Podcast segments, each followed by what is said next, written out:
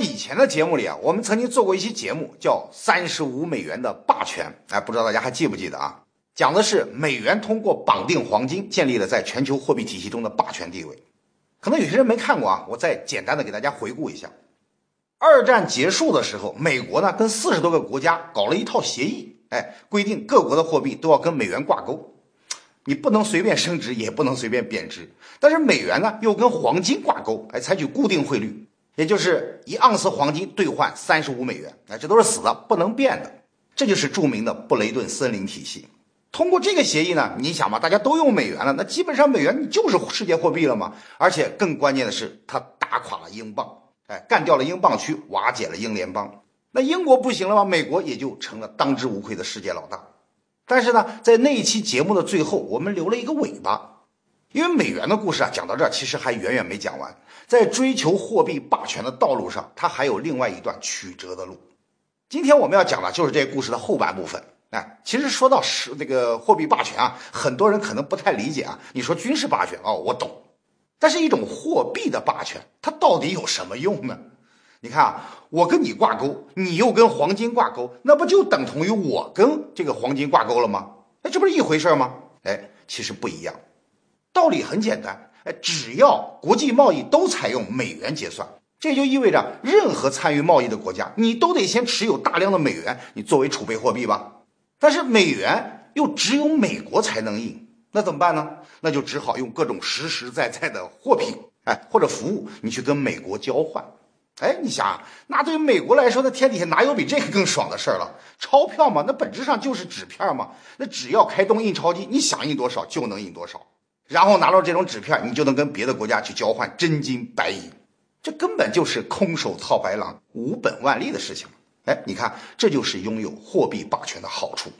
你随便一张纸，那大家也必须承认，哎，它很值钱，然后用相应的东西来跟你交换，这里边的巨大利益其实比军事霸权还要大，啊，当然了，你可能要说了，这钞票印多了不就贬值了吗？哎，确实，所以美元要想成为世界性的流通货币，它就是得做到让大家对你有信心，你起码你得保证你是一种稳定的货币吧，你不能跟那个什么津巴布韦币一样啊，一百万亿你才能买一包方便面，那谁还敢用你啊，对吧？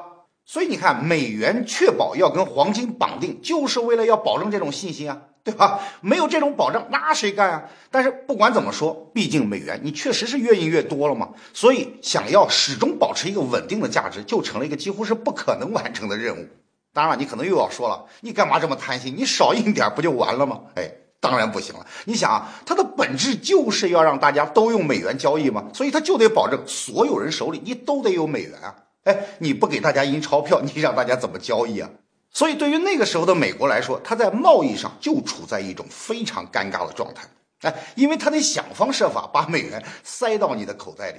你要想做到这一点呢，就得逼着自己入不敷出。哎，就是逼着自己让美元流出大于输入。哎，你看这就很有意思啊。通常来说，你不管是国家还是家庭啊，财务方面一般都是量入为出，对吧？你赚的钱最好比花的钱要多一点，这才是良性的经济发展嘛。但是美国就不一样，为了让美元流通到全世界，它就必须反其道而行之，哎，就要确保自己每年花的钱比赚的要多。换句话说啊，美国每年都必须要保持巨额的贸易逆差，哎，让进口要远远高于出口。你这样美元才能从他手里不断的流出吗？不断充斥到世界的各个角落。但问题是啊，你原来的现实情况你刚好相反嘛。美国当时可是世界第一大贸易出口国啊，也是大第一大债权国。那个时候美国制造的名声，那丝毫不比今天的中国制造差。所以本来美国每年都是贸易顺差，都是大量出口。但是现在呢，为了确保大家手里都有美元，美国就不得不强行的创造需求，哎，每年大量进口国外的货品，硬生生把自己从一个贸易顺差国逼成一个逆差国。那进口这么多东西，你花的钱从哪来呢？哎，那当然是使劲的开动印钞机印嘛。所以这里就出现了一个根本性的矛盾：你要是不印钱吧，那市面上的美元就会因为贸易顺差慢慢的流回国内，哎，最终还是导致国际上美元流通不足。但你要是这么一直印下去吧，那肯定会导致美元贬值嘛。所以你看，这印也不好，这不印也不好，总之都会动摇美元作为世界货币的基础。哎，这种左右为难的现象就是一个著名的经济学命题，叫做特里芬悖论。这是耶鲁大学的经济学教授那个罗伯特·特里芬，哎，他最早提出的这一点。所以当时美国其实是没办法，他只好继续印钱。哎，就算知道这么印下去，那肯定会导致贬值，也只能硬着头皮干了。反正也不花什么本钱嘛，哎，爽一会儿是一会儿。就这样，美国享受了一段好时光。哎，应该说是一段顾头不顾尾的好时光。但是等到七十年代初，情况终于维持不下去了。我们前面已经说过啊，布雷顿森林体系的规定是美元跟黄金是绑定的，三十五美元兑换一盎司黄金吗？但是随着美元你越印越多，要想继续保持这个兑换价，慢慢你就变得越来越难。因为世界上黄金的总量它基本上是保持稳定的增长率嘛，很显然这个增长率远远跟不上美元的印刷速度。好，那既然这样，大家又不是傻子嘛，都知道你在不停的印美元，那我干嘛还死抓着这堆纸片不放呢？我当然要想办法脱手了。可是怎么脱手呢？哎，既然你美国官方明面上你还是维持三十五美元兑换一盎司黄金，可是当时黑市上的兑换价已经冲到四十四美元了。哎，那就好办了，最简单的办法，我就是拿着美元到官方去兑换黄金。然后再拿着黄金跑到黑市上去换美元，然后再用这些美元向官方去换黄金。哎，你看，你还什么贸易顺差逆差呢？还搞什么贸易？这就是最大的贸易。我搬一个小马扎，我往兑换点一坐，赚钱的速度取决于我排队的速度。所以很快大家都学会了，那所有人都开始抛售美元，买进黄金。这边是赚钱了，可那边美国的黄金储备那是直线下降。本来二战结束的时候，美国有七亿多盎司黄金啊，那占全世界黄金总储备的百分之七十左右。哎，当然也正是因为他有这么多资本，才敢承诺说美元跟黄金挂钩嘛。但是到了一九七一年，还剩下两亿多盎司，那绝大多数都被人给兑换走了。而且按照这个速度下去，美国的黄金马上就会被兑光。其实你稍微算一下就知道了，当时美国已经发行太多美元了，世界上所有黄金加在一起都不够兑换的。你看，当时就有人统计过，美国当时所有的黄金储备还不到官方负债的四分之一。其实这个时候，布雷顿森林体系应该说已经崩溃了，美元已经绝对不可能再跟黄金按照原来的规定挂钩了。再挂钩，那就不是这个体系崩溃了，而是整个美国经济可能都要崩溃了。当时美国总统是尼克松嘛，他当时选择方案就可选的方案只有两种，要么调高美元跟黄金的比价。哎，本来是三十五美元一盎司嘛，调高到五十或者七十，但是呢，这也还是暂时性的，因为你只要还是在不停的印美元，将来还是会维维持不下去，所以这个办法还是目光短浅。尼克松毫不犹豫地选择了第二个办法，就是干脆一劳永逸，直接让美元跟黄金永久性脱钩。哎，对不起，我就赖账了，我不换了。如果喜欢这个节目，可以关注我们的微信公众号，还有微博，在那里将有更多的内容发布。其实关注方式很简单，直接在微信中添加朋友，搜索“老沈一说”，哎，你就能找到我。另外，喜欢听音频的朋友可以去蜻蜓 FM，上面会同步更新我们的音频内容。一九七一年八月十五日，尼克松总统发表电视讲话，宣布从这一天开始，美元跟黄金彻底脱钩。这是一个具有重大历史意义的时刻，它不仅标志着金本位时代的结束，也正式宣告了布雷顿森林体系的彻底崩溃。从此之后，美元不再跟任何实物挂钩，成了一种绝对自由的货币。你看，今天啊，很多人谈起尼克松，首先想到的，哎，要么是水门事件，要么是访问中国，推动中美建交。其实，宣布美元跟黄金脱钩，也是尼克松任内所干的一件大事。而且造成的影响的绝对不亚于水门事件或者访华。从当时的情况来看，如果美国再不采取行动，那几乎可以肯定啊，美国所有的黄金储备都会被挤兑一空。所以尼克松当时当机立断，你是很重要的一件事情。哎，你要知道，尼克松可是共和党那边的，共和党的宗旨一向都是主张小政府的，那至少是表面上啊是不干预市场的。所以这次他采取这么激烈的手段。说明当时的形势确实已经到了非常危险的地步。但是从另一个角度来看，美国的这个举动确实是有点冒天下之大不韪啊！哎，当年明明是你美国自己主动召开会议的，你公开承诺说我美元跟黄金挂钩，没人逼着你啊，你自己说的。哎，因为你有这个承诺，大家才相信美元的价值嘛，才愿意让美元充当世界货币，对吧？哦，你现在突然单方面宣布说原来的承诺我不算数了，你这不是耍无赖吗？我们举个例子啊。就好比村子里有个土豪，哎，在家里藏了很多黄金，然后他买东西的时候呢，就到处给人打白条，说你尽管放心，凭着这张白条，你随时可以到我家来兑换黄金。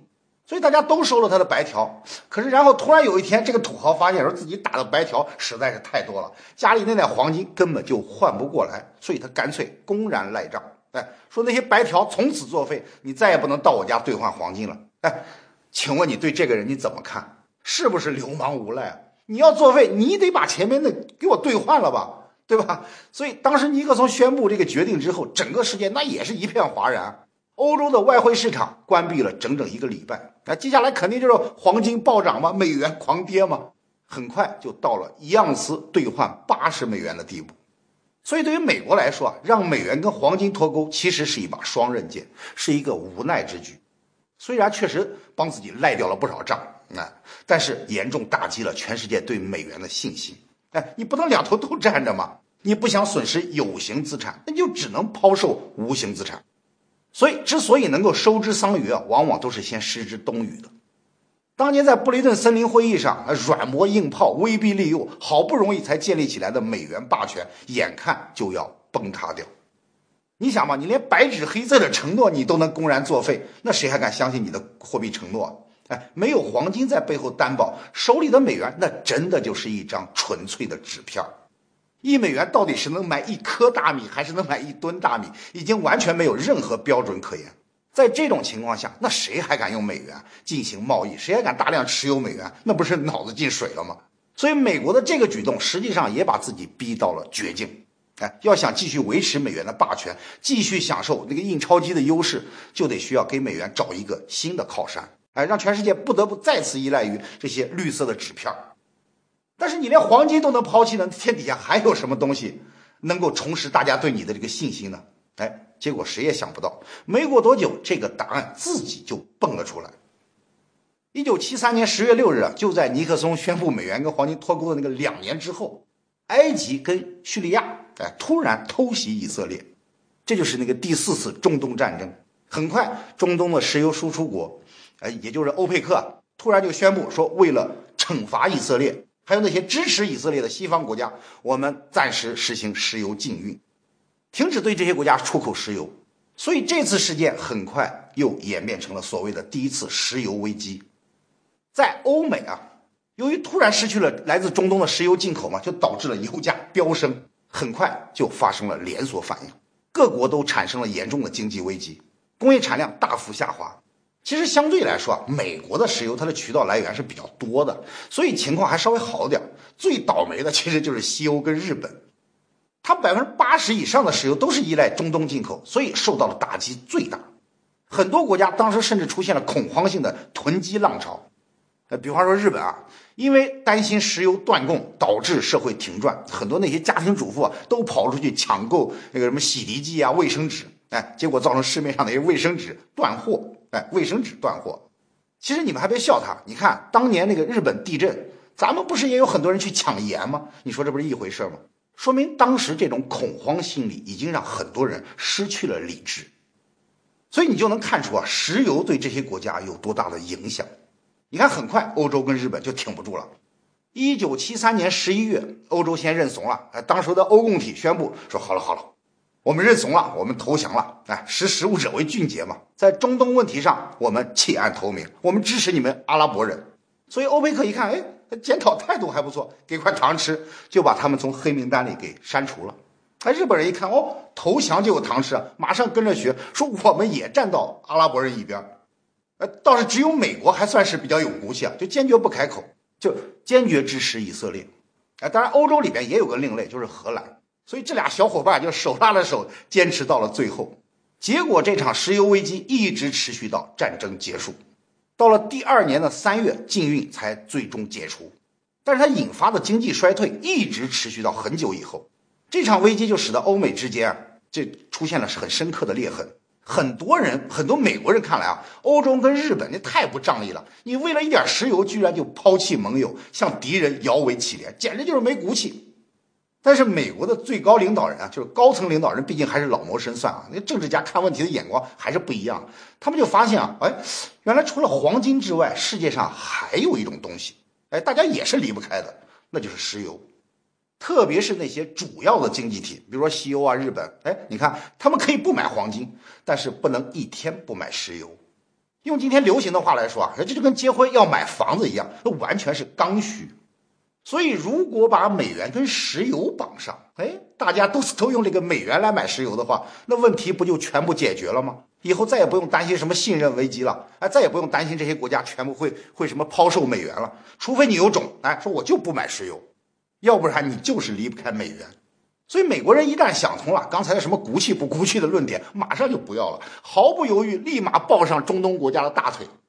你看，按理说啊，人家刚刚还在制裁你，你刚刚还在痛斥这些敌人啊，痛斥那些盟友，你好歹也过渡一下嘛。哎，他就不，美国非常现实啊，在利益面前，面子从来都不是问题。所以战后，美国跟所有的中东国家之间反而接触的越来越频繁，越来越亲密。当时因为尼克松还陷在那个水门事件里嘛，所以实际主持外交的还是基辛格。哎，那几年他几乎天天往中东跑。也包括后来尼克松也亲自对中东进行访问，特别是两个最大的产油国，就沙特阿拉伯跟伊朗，那是极尽笼络之势啊。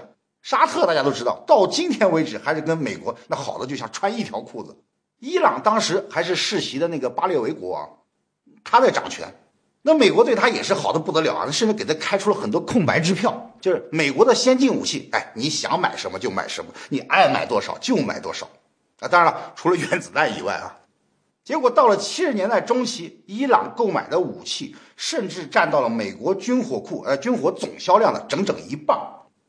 其实美国这么卖力的讨好这些产油国，最终目的就一个，哎，拜托，以后你们卖油的时候记得只收美元哦，哎，你不能收其他货币哦。你看人家美国人的账算得非常精明，只要大家都用美元买石油，对美元的需求就会永远存在，这才是美国最大的利益所在。至于这些石油到底是卖给谁，那其实美国并不怎么关心啊。哎，你不卖给我美国没关系，只要你用的是美元，最终的利益那肯定还是我们美国的嘛。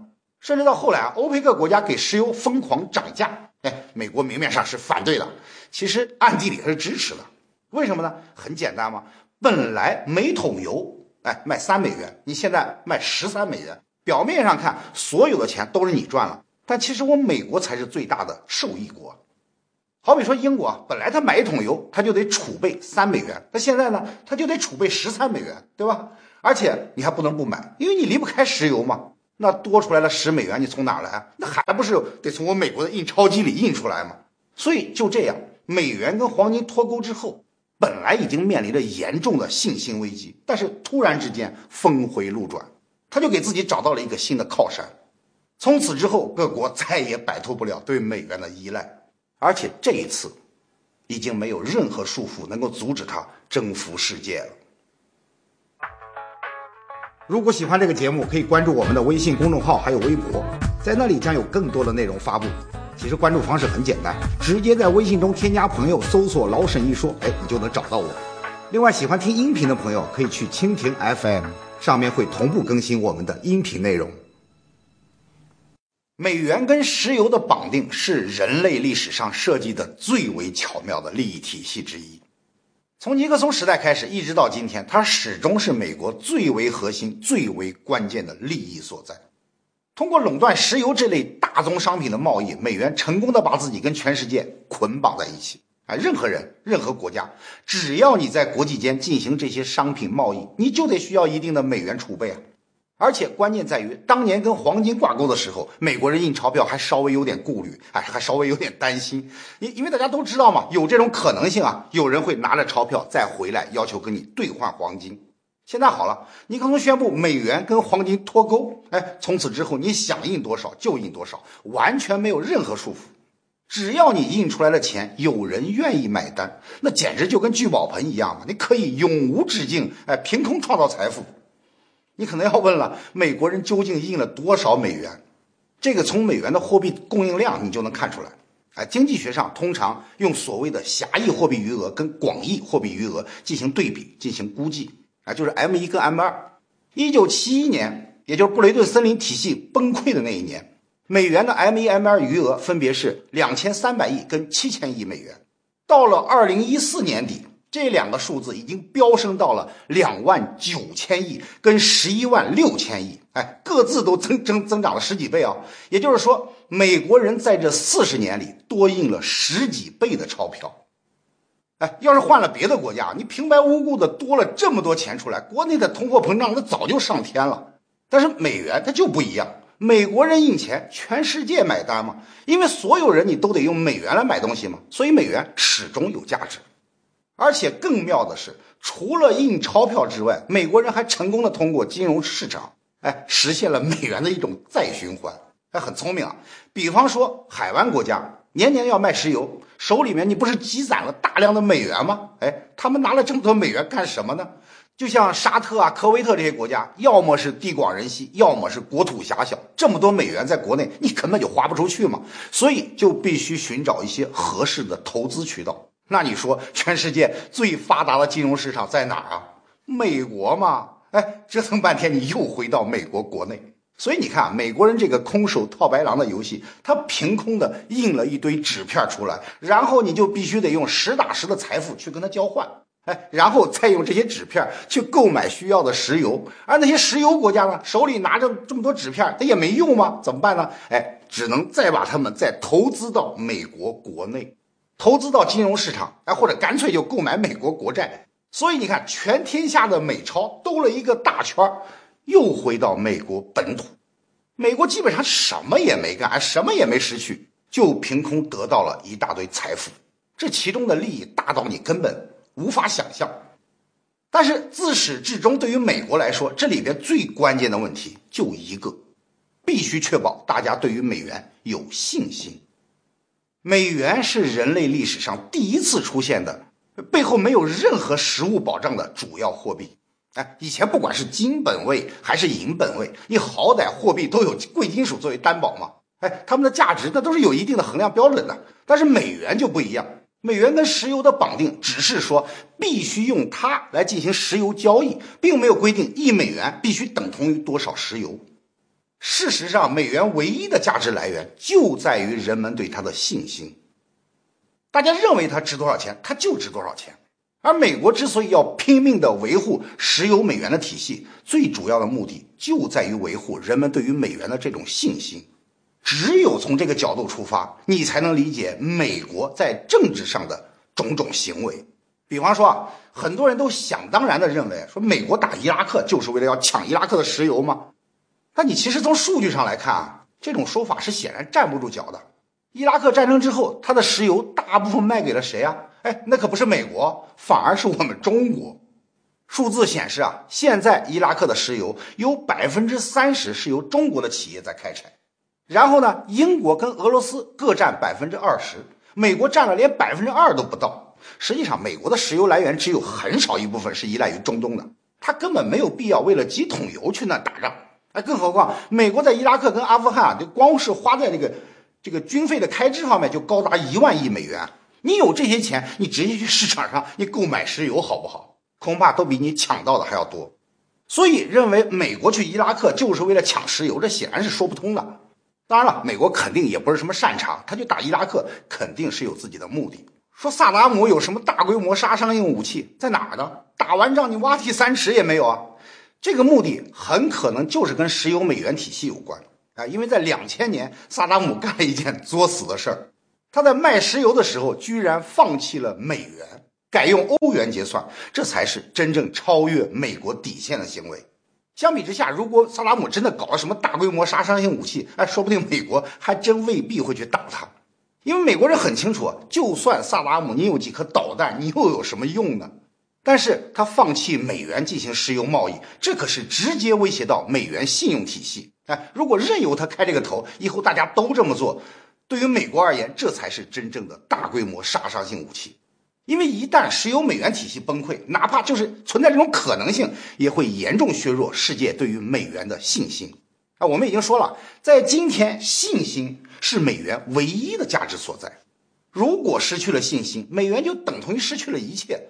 所以，恐怕萨达姆的命运从那一刻起就被决定了。至于后面发生什么事情，那只不过是让美国找到一个推翻他的借口而已。萨达姆实际上是美元霸权下的一个牺牲品，一个可怜虫。如果从货币的角度看世界格局，你就会发现，我们实际上处在一个非常奇妙的世界里。多年以来，美国不遗余力地推行着货币霸权，哎，用石油跟美元盖起了一栋高不可攀的大厦。但是，如果你仔细的看，就会发现，哎，这座大厦其实它没有真正的根基。美元之所以能够通行全球，并不是因为它有多特殊，也不是因为它有多可靠，而是美国让我们相信，美元哪怕印的再多，它也仍然是有价值的。所有的国家仍然需要美元来购买石油，来进行国际贸易。美元不会出现大规模的贬值，而美国的国债是世界上唯一一种又安全又能够大量交易的金融产品。哎，只要所有人都相信刚才说的这一切，美元就永远不会失去它的地位，美国就仍然能够开动它的印钞机，享受金融霸权带来的巨大收益。但是信心啊，终究是一个虚无缥缈的东西。美元的神话究竟还能够维持多久，其实是一个很难说的问题。你看，最近这些年，随着量化宽松、放水这些名词不断出现，大家对于印钞票的忧虑已经越来越深了。而美国政府长期维持赤字，已经到了几乎不能为继的地步。你看，现在联邦政府啊，债务动不动就超过十几万亿美元，哎，一政府动不动就要闹关门。美国是不是还能够继续维持这种入不敷出的状态？恐怕只有天晓得。另一方面啊，就随着欧元、人民币这些其他货币都在崛起，大家也开始发现了，并不是只有你美元一种货币能够进行外贸交易。今天美元在全世界外汇储备中的份额已经下降到了大约百分之六十三，啊，当然还是很高啊。但是随着越来越多的国际贸易都开始放弃美元，哎，走向独立结算，你想，如果有朝一日，啊，如果啊，美元赖以生存的信心突然消失了。大家突然意识到，美元其实也不过就是一张纸嘛，跟欧元、人民币，你说有什么区别？哎，那个时候会发生什么事儿呢？我们不知道，但是可以肯定，那一定会是一个新时代开始的序幕。